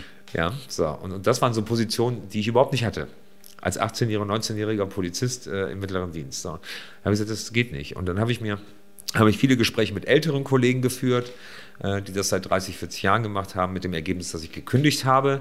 Äh, so, und dann äh, hab, musste ich nach Südhessen gehen, mhm. weil mein, mein mittlerer Reife hat in Nordrhein-Westfalen nicht gereicht, um, um mein Abi nachzuholen. Oh. Ja, meine mathematischen Fähigkeiten waren überschaubar, mhm. sagen wir es so, äh, als 16-Jähriger. Mhm. Äh, und dann bin ich nach Südhessen gegangen so ganz kurz vor Heidelberg, aber halt noch, noch Hessen und habe dann drei Jahre mein Abi auf einem Berufsgymnasium nachgeholt. Hatte natürlich keine Kohle. So, weil damals gab es noch kein Schüler-BAföG mhm. und Sozialhilfe habe ich natürlich nicht gekriegt, weil das Sozialamt gesagt hat, du kannst doch, kannst doch jederzeit wieder arbeiten. Ja. Also die Polizei, du kannst doch morgen wieder bei der Polizei anfangen, warum mhm. sollen wir dir jetzt Geld geben? Ja, so. Also habe ich gekellnert, drei Jahre. Äh, so, und habe über das Kellnern quasi mein, mein Abi verdient. Und meine Oma, hat mich sehr unterstützt. Die haben mir jede Woche einen Briefumschlag geschickt, in mhm. dem waren 20 Mark in Alufolie, mhm. so, damit man das nicht durchleuchten kann. Mit, dem, das, mit dem Geld habe ich den Bus, den Bus in die Schule bezahlt. Ja. Also es war echt, es war echt eine wilde Zeit. Ein Riesenhaufen Schulden daraus gegangen, aber mit dem Abitur. So, und dann, äh, dann bin ich tatsächlich zur Bundeswehr gegangen, gegen meinen Willen. Mhm. Also dann kam ein Brief, ich erzähle die Geschichte kurz, weil es einfach ja, lustig ist. Dann kam ein Brief und da, vom Kreiswehrersatzamt aus Darmstadt-Wixhausen. Das heißt tatsächlich so. so. Hm. Und ähm, äh, Sie, ne, sehr geehrter Drossmann, Sie wehrpflichtig. Ja, und ich sagte, bekloppt, ich war doch bei der Polizei. Und dann bin ich da hingefahren und dann sagten sie, ja. Also, weil eigentlich ist es so, wenn man bei der Polizei war, entfällt die Wehrpflicht. Damals, so war das damals so, die allgemeine Wehrpflicht. Ja. Und, ähm, äh, und dann sagten die, ja, Herr Drossmann, die Wehrpflicht entfällt nach drei Jahren ja, wenn Sie drei Jahre bei der Polizei waren und Sie waren äh, zwei Jahre, elf Monate und 17 Tage bei der Polizei. Hm. Also Sie sind wehrpflichtig. Und dann habe ich noch versucht, den Kriegsdienst zu verweigern, habe es aus dem Internet runtergeladen, also aus moralischen, ethischen, religiösen, sexuellen und was weiß, also alle Gründe aufgeführt, die es überhaupt gibt auf dieser Welt. Mhm. Äh, und äh, äh bin dann aber abgelehnt worden. Also dann musste ich tatsächlich am ersten also äh, 97 äh, weiß ich, musste ich dann tatsächlich zur Bundeswehr. Da habe ich gemerkt, da sind ein Haufen Leute, die echt scheiße sind. Aber die andere Hälfte waren echt tolle Leute. Hm. Also richtig tolle Leute. Und äh, dann habe ich zuerst meine Wehrpflicht gemacht, zehn Monate, bin dann 15 Monate dabei, dann 20 Monate. Äh, und, und ja, und so nahm das eigentlich seinen Lauf, sodass es nachher 20 Jahre geworden sind, wow. also die ich dabei geblieben bin bei der Luftwaffe. Es war nie geplant. Das hätte ja. ich nie geplant, aber es ist so passiert. Ja. Und ich, ich, ich finde es auch nie, also hätte ich zielgerichteter die Sachen gemacht, wäre ich, vielleicht im Leben früher weitergekommen, wobei man, das könnte man nur wirtschaftlich messen. Mhm. Ehrlicherweise möchte ich nicht einen Tag dieses ganzen, dieses ganzen wirren Weges, äh, möchte ich nicht einen Tag vermissen. Ja. ja, man kann das so oder so sehen. Man fragt sich ja manchmal schon, wäre ich woanders, wenn ich andere Entscheidungen getroffen hätte oder jetzt in deinem Fall nicht der Brief gekommen wäre. Mhm. Aber es kann auch sein, dass du vielleicht da gelandet bist, wo du jetzt landen solltest. Also das ist genau auch der Weg. Ja. Also vielleicht hättest du, wenn du einen anderen Weg genommen hättest, wärst du vielleicht heute nicht da, wo du heute bist. Ja, das ist ja. so. Und du hast halt auch Erfahrungen gesammelt, so die ja. auch wahrscheinlich mit einspielen, oder? In dem, was du tust. Wo Absolut. du sagst, du hast Sachen beobachtet, kennengelernt, gesehen und vielleicht auch Skills gelernt in deiner Laufbahn, die dir jetzt helfen bei dem, was du tust. Also alles. Also sowohl im Positiven, also Skills gelernt, wie gehe ich eigentlich mit vielen Menschen um, für die ich verantwortlich bin. Mhm. Das lerne ich beim Militär. Also das ist ja die Auf. Ich habe nie, ich habe nie was richtiges. Ich habe Geschichte studiert. Ja, also das ist auch noch so. Ja. Aber äh, also aber äh, aber das ist ja das, was ich vor dem Militär Verantwortung für meine Handeln zu übernehmen und, und Menschen dafür zu begeistern, sogar in und in Krisensituationen auch dazu stehen hm. und nicht der Erste zu sein, der wegläuft. Also wenn ich die Verantwortung, ja, das, das, das ist, soll es überhaupt nicht, aber das, das ist ja das, was, was, was mein Beruf hat, das, hat, das hilft mir jetzt ja. manchmal. Und bei manchen Entscheidungen ähm, äh, äh, hilft es mir auch, dass ich selber den Gerichtsvollzieher früher andauernd zu Hause hatte hm. äh, und selber total überschuldet war und, und wusste, dass man eigentlich gar nicht mehr rauskommt. Hm. Äh, also wenn man einen gewissen Level überschritten hat, hat man alleine keine Chance mehr da rauszukommen. Ähm, äh, und äh, und die, natürlich haben, deshalb sage ich, diese Erfahrungen haben mich gemacht. Ja. ja. Mhm, du, willst, so. du willst noch weiterkommen. Also Bezirksamtleiter zu sein reicht nicht. Also ich sage das jetzt im Spaß, ne? Aber du willst ja auch noch in den Bundestag, wenn ja, ich es richtig mitgekriegt so. habe. Das ist so. Warum? Ja. Ja, also es ist kein Weiterkommen. Ich glaube, es ist was anderes, weil ich, also, äh, weil ich jetzt aus der Exekutive, so, also jetzt treffe ich ja wirklich Entscheidungen, die unmittelbare Konsequenzen haben. Mhm. Ja, so.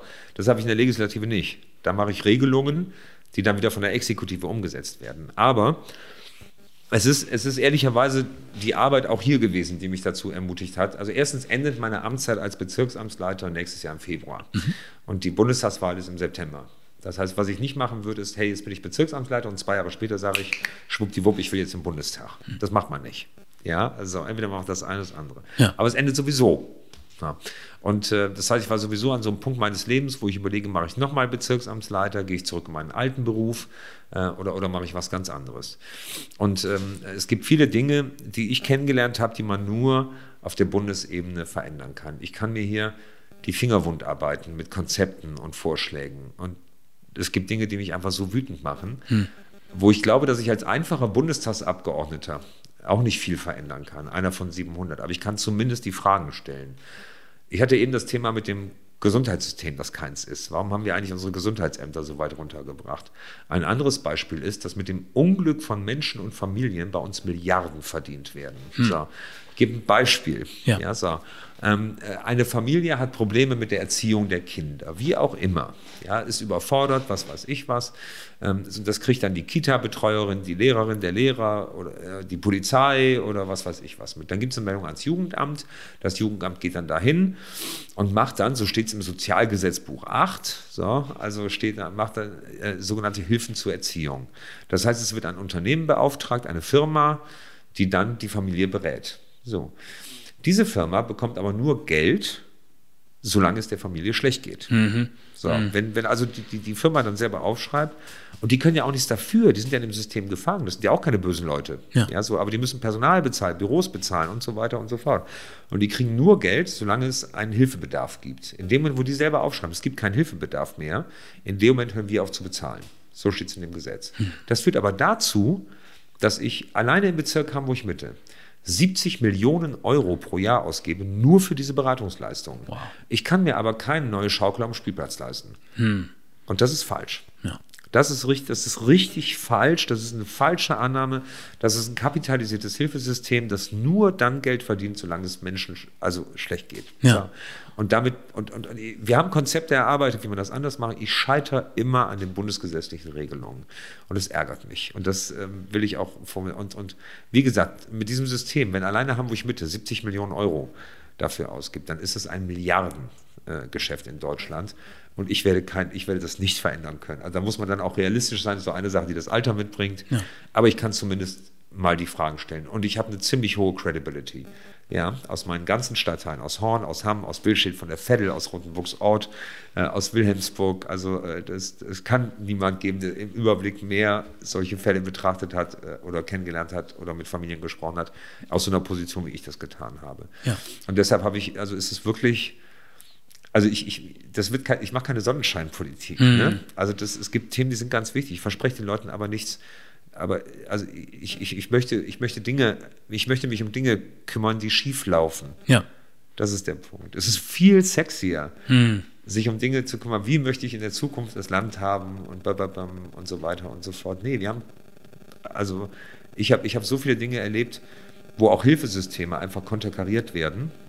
Äh, äh, und wo es überhaupt nicht hilft, wenn ich mehr Geld da reinstecke. Ja? Also Geld ist in der sozialen Arbeit genug da. Aber wenn's, wenn nur Geld verdient wird, solange es schlecht ist in den, in den Communities, in den Stadtteilen, in den Quartieren, dann läuft was falsch. Auf jeden Fall. In, in Hamburg. So. Und deshalb bin ich, äh, oder halt in Deutschland, weil das ist ja ein Bundesrecht. Und deshalb habe ich tatsächlich gesagt, ich mache den Schritt. Äh, also, also ehrlich viel davon haben tue ich nicht. Jetzt bin ich auch in einer guten Besoldungsklasse, bin sogar für sechs Jahre gewählt. Mhm. Ja, so, äh, habe ein Riesenbüro, 1700 Leute, die, oh, schönen guten Tag, Bezirksamtsleiter. Also mhm. brauchen tue ich das nicht. Nee.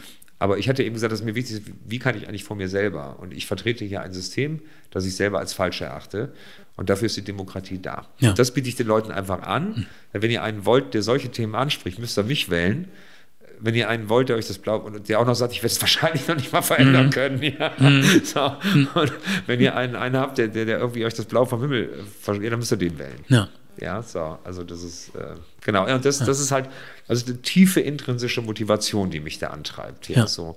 Ähm, äh, Altersarmut äh, ist, ein Riesenthema. Also die soziale Spalte ist ein Riesenthema. Ja, wir haben viele Gesetze gemacht. Die SPD war ja auch in der Bundesregierung beteiligt und so weiter und so fort. Ähm, aber, aber ich glaube, wir müssen das sehr, sehr viel sozialräumlicher angucken. Ich habe viele Menschen, die wohnen in viel zu großen Wohnungen, äh, so kriegen aber kleine, keine kleinere, weil sie vielleicht einen Euro über der Grenze sind, dass sie einen sozial, also einen Wohnberechtigungsschein mhm. bekommen. Ja. So. Und deshalb sind die in ihren großen alten Wohnungen, äh, die sie sich aber zum Teil auch gar nicht leisten können. Ja, also weil die oftmals uralt sind, also aus den 50ern stammen und enorme Heizkosten verursachen und Wasser. Also sie machen die Heizung nicht an. Das heißt, ich habe ich hab ältere Frauen, die allein in riesen Wohnungen sitzen, die zum Teil die Heizung nicht anmachen können, ja. aber, aber, aber, aber nicht in die kleine Wohnung nebenan können, die sogar seniorengerecht ausgestattet ist, weil es irgendwelche komischen Regelungen gibt und Grenzen, dass die da nicht reinkommen. Ich spreche nicht über Einzelfälle. Ja, so, ich spreche über ganze Quartiere. Ja, also gerade die Quartiere bei uns hier in Hamburg Mitte, die in den 60ern gebaut worden sind für junge Familien. Ja. Ja, so, die sind halt jetzt alle in ein Alter gekommen, wo es keine jungen Familien mehr sind, sondern über, 50, über, über 70 und über 80 sind. So, und, und das sind doch Themen. Also da muss man doch, da muss man doch mal rangehen. Ja. Ja, so. Auch das ist kein Thema, mit dem ich viele Blumentöpfe gewinne, mhm. ja, weil ich irgendwie über Sonnenschein spreche. Ja. ja.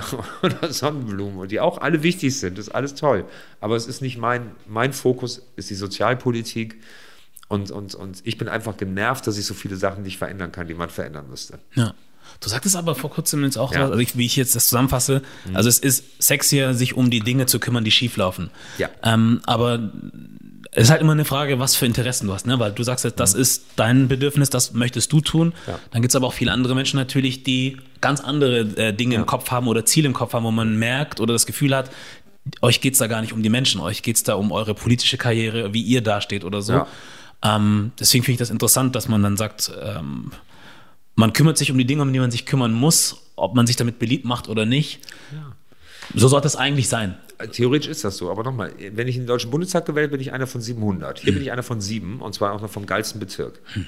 Also nichts gegen die anderen, ne? so, aber, aber ehrlich, ja. St. Pauli ist nun mal viel cooler, als neben St. Menning steht. Hm. Ja, so, da bleibe ich einfach. Ihr alle aus Medien, Entschuldigung. Aber, so, ähm, also man, man, die Frage ist halt, ist es eine Karriere, ist keine Karriere, ist das eine. Ich merke aber, dass diese Themen mich echt beschäftigen. Und das, das, ich habe das jetzt sechs Jahre gemacht. Ich habe sechs Jahre verantwortet. So. Und ähm, äh, ist das eine Karriere, wenn ich dreimal mehr, also es ist wirklich jetzt nicht irgendwie, irgendwie der Riesensprung und so etwas. Aber es hat für mich ganz viel mit ich hatte das eben gesagt, mit meiner eigenen Glaubwürdigkeit zu tun. Ja. So, und deshalb ist es für mich auch überhaupt nicht klar, dass ich das als Bezirk nochmal mache. Ich will es nicht ausschließen. Vielleicht gehe ich aber auch wieder in meinen alten Beruf zurück. So, da, da hatte ich auch tolle Herausforderungen und, und spannende Dinge. Wenn es aber Politik bleibt, dann will ich mich um die Themen kümmern, wo ich Experte bin. Ja. Und ich sage Ihnen auch, und ich sage dir auch eins, ich bin anders als vielleicht andere, ich bin nicht Experte für alles. Ich, ich bin nicht Experte für alles. Muss doch nicht sein, Ja, oder? ja ich, ich, ich höre ja selber, ich bin ja in ganz vielen Podiumsdiskussionen, wo dann alle möglichen Themen angesprochen werden und dann haben die oftmals das Parteiprogramm auswendig gelernt, ja, so, und, und gucken dann an, was im Parteiprogramm steht. Deshalb gibt es dann von allen Parteiprogrammen Kurzformen, ja, dass man sich die auch merken kann. Ja, so. Und, und ich, ich werde halt nicht dieses große Rad in der Landwirtschaftspolitik drehen. Das ist, das ist nicht so. Aber zum Beispiel Arbeitspolitik. Ich habe das größte Industriegebiet Norddeutschlands, liegt auch bei mir, Billbrook. Ja, so. Und, und, und tausende Menschen, die hier in der Innenstadt, die im Tourismus arbeiten, äh, die in der Gastronomie arbeiten und sowas. Und wenn wir über, über neue Arbeit und, und eine neue klimagerechte Arbeit sprechen, das ist cool, das müssen wir machen, das ist selbstverständlich. Aber meine Aufgabe ist, wie sage ich das eigentlich dem Arbeiter, der, der in unserem großen Kupferkocher da sitzt äh, oder in den, in den vielen hundert Industriebetrieben, die wir da haben, der, der Anfang 50 ist.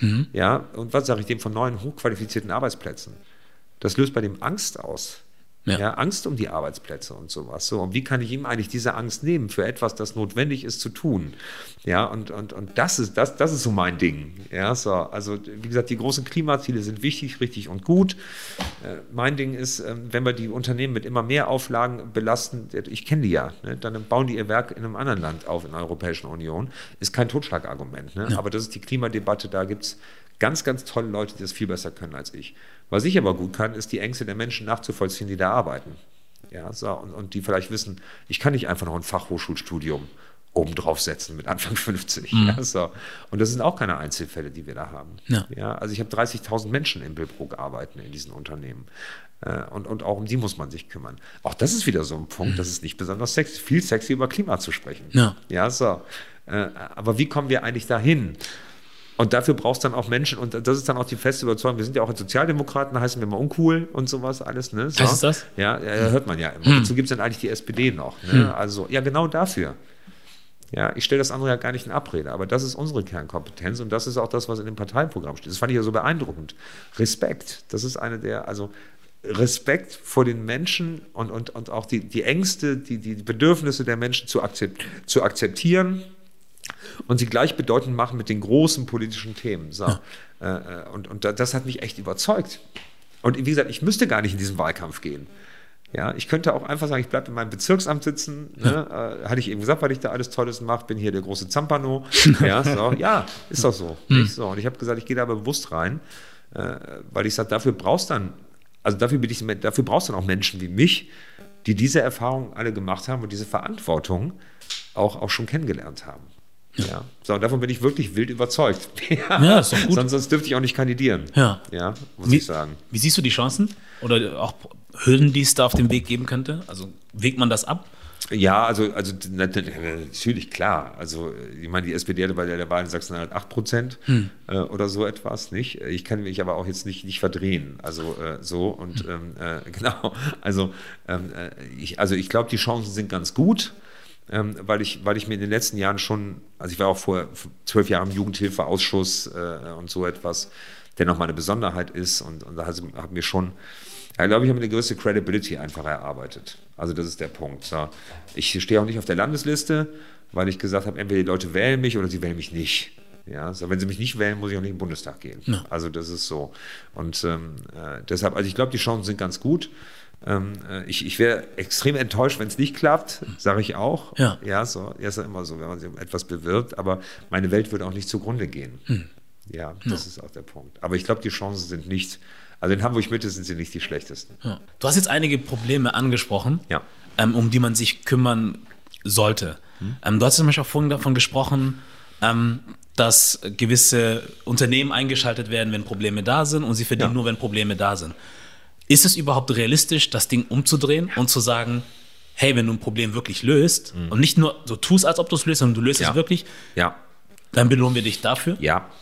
haben wir Konzepte erarbeitet, habe ich auch allen möglichen Leuten vorgeschlagen, wollen nur keiner hören. Mhm. Äh, so, weil da natürlich auch eine enorme Lobby dahinter ist. Da gibt es verschiedene Möglichkeiten. Also das erste ist, ich sag mal, der größte Anbieter von diesen Hilfen zur Erziehung in Hamburg ist ein kirchliches Unternehmen. Ja, so, das ist dasselbe, dieselbe Kirche, die überall die Kirchengemeinden mit den Jugendzentren und, und den Gemeindehäusern und was weiß ich was schließt. Und ich sage jetzt mal, die Kirchengemeinde in Horn war nie besonders religiös, also oder spirituell, sagen wir es so, religiös schon, aber nicht spirituell, sondern die haben immer soziale Arbeit. Das waren diakonische Kirchengemeinden, Ja. äh, was die da gemacht haben. So, die machen die alle zu. Ja, so, und, äh, und, und stattdessen äh, haben sie da inzwischen das größte Unternehmen, äh, bieten sie an, das diese Hilfen zur Erziehung anbietet. So, das, das, das, das werfe ich mal auch meiner Kirche vor. Also das so zu tun. Das Zweite, sie muss einfach den Kapitalismus aus dem System nehmen. Österreich hat das mit einer Jugendamtsleiterin, mit der ich jetzt inzwischen befreundet bin, mal gemacht, in einer Stadt namens Graz. Die ist ungefähr so groß wie Hamburg Mitte. Ja, so. Und die haben einfach gesagt, ihr kriegt das Geld sowieso. Also wir schreiben, also wir haben jetzt, nehmen wir an, Hamburg Mitte hat 70 Millionen Euro ausgegeben für diese Hilfen zur Erziehung. Also schreibe ich aus, ich habe noch, noch Beispiele, also wo ich, dann werde ich ja wieder wütend, so, aber äh, noch, also äh, nicht, also und ich schreibe jetzt aus 70 Millionen Euro Hilfen zur Erziehung und dann bekommt, ne, und dann, dann können sich Unternehmen darauf bewerben und, und, und, und also diese, diese GGMBHs, diese gemeinnützigen Unternehmen, aber das macht ja eigentlich auch keinen Unterschied. Ähm, äh, und die kriegen ihr Geld sowieso. Das heißt, die müssen gar nicht erst begründen, dass es dieser Familie ganz viel schlecht geht und Zeit in Verwaltungsarbeit und Rechnungsstellung, sondern hier, ihr kriegt für drei Jahre, kriegt ihr jedes Jahr 70 Millionen Euro und dafür müsst ihr mir die Hilfen zur Erziehung sicherstellen. Also die ganzen Beratungen, ja, und ihr braucht nicht mehr die Familie schlecht zu schreiben in euren Berichten, damit wir die Arbeit weiter finanzieren. Das heißt Sozialraumbudgetierung. Ja, so. Und äh, dann haben die auch eine Planungssicherheit. Und das wird halt alle drei Jahre neu ausgeschrieben. Ich möchte noch ein anderes Beispiel bringen in diesem Zusammenhang. Wenn, das Schlimmste ist, wenn wir Kinder aus Familien nehmen müssen. Das passiert aber leider relativ oft. Dann ist aber unser, unser Zweck, also das, was eigentlich das, auch das Kinder- und Jugendhilfegesetz, also im SGB 8 sagt, ist, unser Ziel ist auch fachlich, die Kinder so schnell wie möglich wieder in ihre Familien zurückzubringen. Also der Staat will die gar nicht, also selber sondern wir wollen die so schnell die Familie fit machen, die Kinder wieder zu haben. Und die Kinder wollen wir aber natürlich auch nicht aus ihren, aus ihren Freundeskreisen, aus ihren Sportvereinen, aus ihren Schulklassen reißen. Deshalb brauchen wir eigentlich Unterbringungen hier in Hamburg. Wir haben aber keine. Warum haben wir keine? Weil es sich nicht lohnt. Weil die Träger, ja, also die, die, die Unternehmen, die diese Betten anbieten oder diese Zimmer, kriegen nur Geld, wenn Kinder da sind. Ja. Ja, so. Zu sagen, ich halte mal 30 Betten vor in Hamburg Mitte, das haben wir nicht, weil das SGB 8, also Bundesrecht, sagt, das geht nicht. Ja, so. Und deshalb, wenn wir ein Kind aus der Familie nehmen müssen, dann müssen wir das zum Teil nach, nach Süd, Südniedersachsen oder nach Nordrhein-Westfalen schaffen, damit wir überhaupt einen Platz finden. Ja. Also wo wir das unterbringen können. Das ist Irrsinn, das ist fachlich unklug. Das Klingt so. Irrsinn, so. Und trotzdem verursacht es enorm viel Geld. Also würde ich sagen doch, ähm, hier lieber Träger, Staat gibt dir, also die Stadt, der Staat macht das nicht mehr selber, auch das ist geklärt im SGB 8, weil es so verschiedene Säulen der Jugendhilfe gibt. Aber äh, hier, du kriegst von uns ganz, ganz sicher und geplant für drei Jahre oder vier Jahre oder fünf Jahre, das würde dann eh beklagt werden, also es würde ein Gericht festlegen wiederum, wie lange das dann ist bei uns im Land. Ähm, würde, aber wir, legen wir uns mal auf drei Jahre fest. Du kriegst für drei Jahre pro Jahr die Summe X, dafür hältst du uns 20 Betten plus Sozialpädagogen vor. Ja, so, so müsste es, das Geld gebe ich ja sowieso aus. Ja. Ja, so, nur ich muss halt sagen, ich, ich habe den Mut, ich schreibe das vorher auf, ich mache die Qualitätskontrollen als Staat, also das muss ja auch sein, aber dann tun uns das vor und das gibt es alles nicht. Also wir haben, ich habe sogar konkrete Vorschläge, wie wir das machen können, habe Beispiele, wo es funktioniert hat, ähm, äh, die ich aber sehr gerne dann auch mal, also die will ich einfach mit in die Diskussion bringen und dafür ist meine Stimme in Hamburg Mitte einfach zu leise. Ja. Gibt es da irgendwie, also bei dem, was du jetzt gerade vorgeschlagen hast, es interessiert mich einfach gerade nur, Ja. ähm, wenn du diese Summe X jetzt zum Beispiel nimmst Ja. und sagst, das ist es, Ja. ähm, gibt es dann da von der anderen Seite, sage ich jetzt mal sozusagen den Vorwurf, dass man dann irgendwie darin beschnitten wird, noch mehr zu kriegen? Nö, also das wird, also das, das, also Graz hat das jetzt durchgemacht, die haben die ersten drei Jahre um und jetzt ist neu ausgeschrieben worden und in einem Fall, also in einer Jugendamtsregion haben die tatsächlich einen anderen Träger dann äh, genommen, der ein besseres inhaltliches Angebot gemacht hat. Und es geht überhaupt nicht darum, weniger Geld auszugeben. Es geht nur darum, dass also das ist nicht Sinn der Sache, weniger. Es, wir müssen nur aufpassen, dass es nicht immer unendlich steigt, weil irgendwann führen die gesetzlichen Ansprüche dazu, dass wir politikunfähig werden, weil einfach kein Geld mehr da ist. Ja. Weil ich ja alles Geld in gesetzliche Ansprüche hau. So. Also müssen wir eigentlich, und, und, und wenn dieses ganze Geld aber nicht dafür sorgt, dass es nachher mal besser geht, dann ist es auch falsch ausgegeben. Ja. Finde ich so. Also mir geht es überhaupt nicht ums Einsparen, Ja. sondern ich möchte nur dasselbe Geld ausgeben und möchte auch die Träger davon entlasten äh, oder möchte den Trägern die Möglichkeit geben, eine, eine, eine kapitalunabhängige Arbeit zu führen. Ja.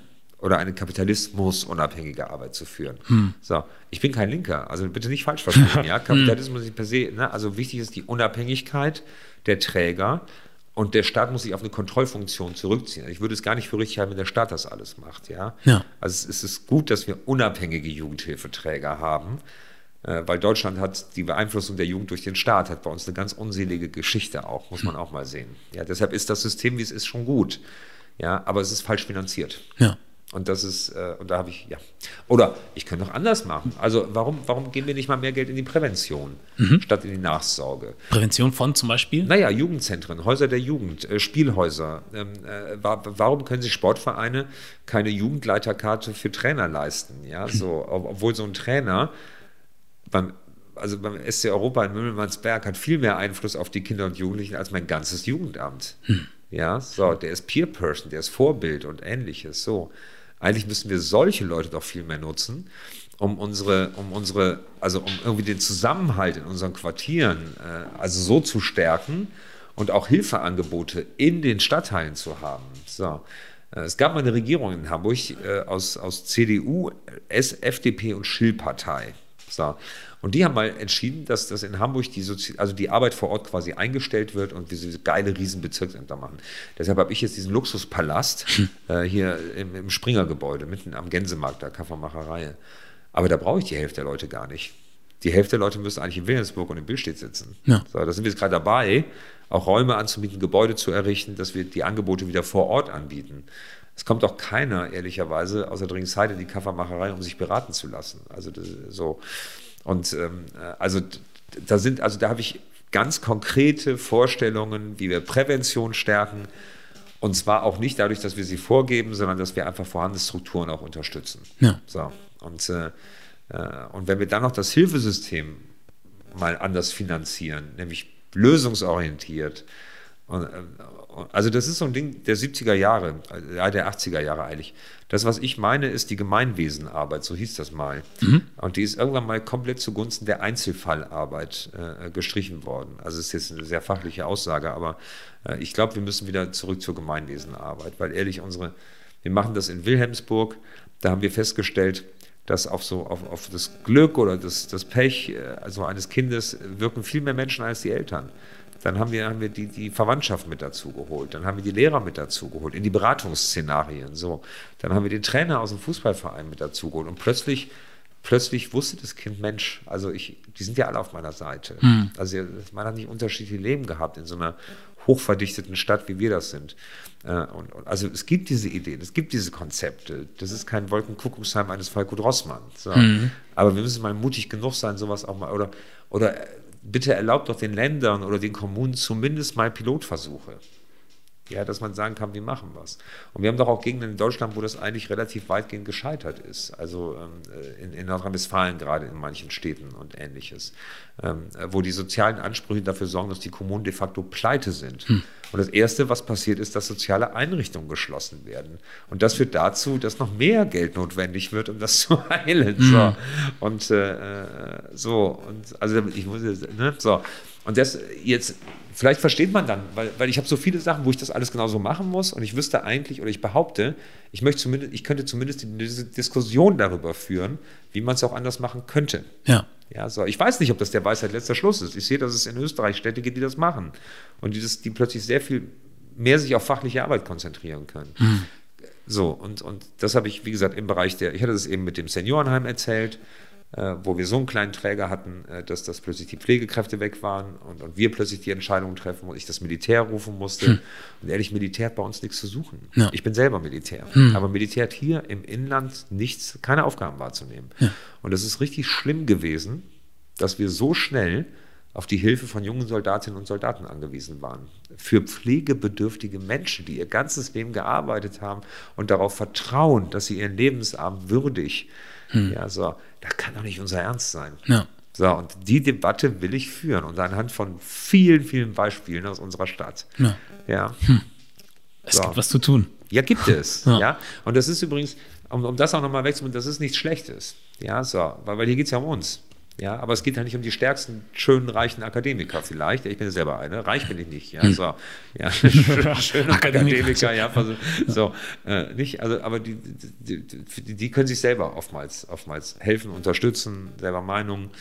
Ähm, äh, und meine Aufgabe ist es aber tatsächlich die Erfahrung, die ich gemacht habe, vielleicht bei den Menschen, denen ich nichts vorschreiben möchte. Aber wenn ein System diese Menschen nicht respektiert, und das tut es in manchen, in, in vielen Stellen nicht, ähm, äh, dann, dann, dann, dann fühle ich mich auch verpflichtet, das, das zu sagen. Ja.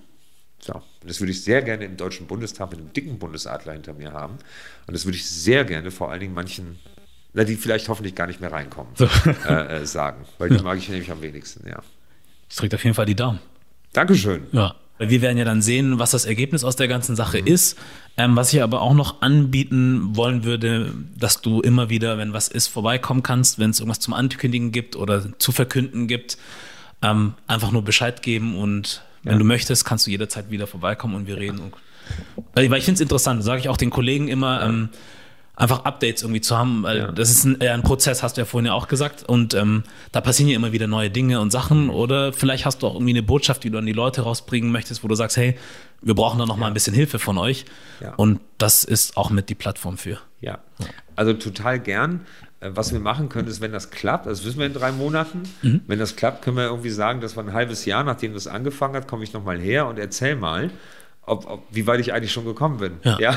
Perfekt, also, genau so. Oder, oder, ob ich da mit meinen Sozialthemen äh, irgendwie, irgendwie einmal komplett vor die Wand gelaufen bin.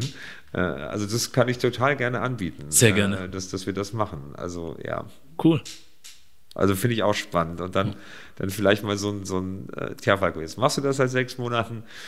Wie weit bist du denn gekommen? Ja. ja. Und dann bin ich selber gespannt, wie ich dann reagiere. Ja und ja. welche Versprechen du einhältst. Aber natürlich innerhalb von sechs Monaten wird nicht alles, ne? Also, ja, ich habe ja gar keine gemacht. Ich habe gesagt, oder, ich möchte Dinge ansprechen. Oder ansprechen. Ja, so. Und, und das werde ich tun. Also auch wenn es, dafür gibt es uns ja. Also ja. auch mal dahin, also zumindest mich, auch mal dahin zu gucken oder wo es weh tut. Ja. Also, weil um das, wo es schön ist, kümmern sich die Grünen. Ja, ja so. Um, so. Das mal, um das mal so zu sagen, ja? ja. Genau. Ja. Bin gespannt. Ja. Ich habe eine Frage noch für dich. Ja. Ähm, Made in Germany. Was könnte das für dich bedeuten? Ich bin ja Historiker und jetzt könnte ich ganz viel erzählen über, über das Made in Germany, dass das ja eigentlich mal ein Abwehrspruch war, nicht? Mhm. Also Made in Germany hieß irgendwann mal, ey, pass auf, kauf das bloß nicht, das ist eine echt schlechte Qualität. So, für mich ist Made in Germany und, und mein Germany ist Hamburg und Hamburg Mitte. Und der Melting Pot, mein, meine Kinder und Jugendlichen sprechen von Kindheit an mindestens zwei Sprachen. So. Und, und mein Made in Germany ist toll, ist bunt, ist großartig, bildet aber auch coole Chancen hat einen Reisepass, äh, der auch in, in den meisten Ländern der Welt akzeptiert wird. Und das ist der Grund, weil wir eine stabile Demokratie haben. Weil sich, also das ist der Grund dafür, weil sich viele Menschen auch beteiligen an dieser Demokratie. So, und deshalb ist, ist Made in Germany auch Streit und Begeisterung und Niedergeschlagenheit, aber immer das Ringen um die beste Lösung. Ja. Und das ist für mich Made in Germany. Das ist eine Antwort. Ja. Falco, ich danke dir für deine Zeit, dass du da warst und nochmal alles ja. Gute. Ich. Danke. Wir sprechen. Machen wir. Cool. Irgendwie. Made in Germany Podcast, Junior hier mit Falco Drossmann und wir sind raus.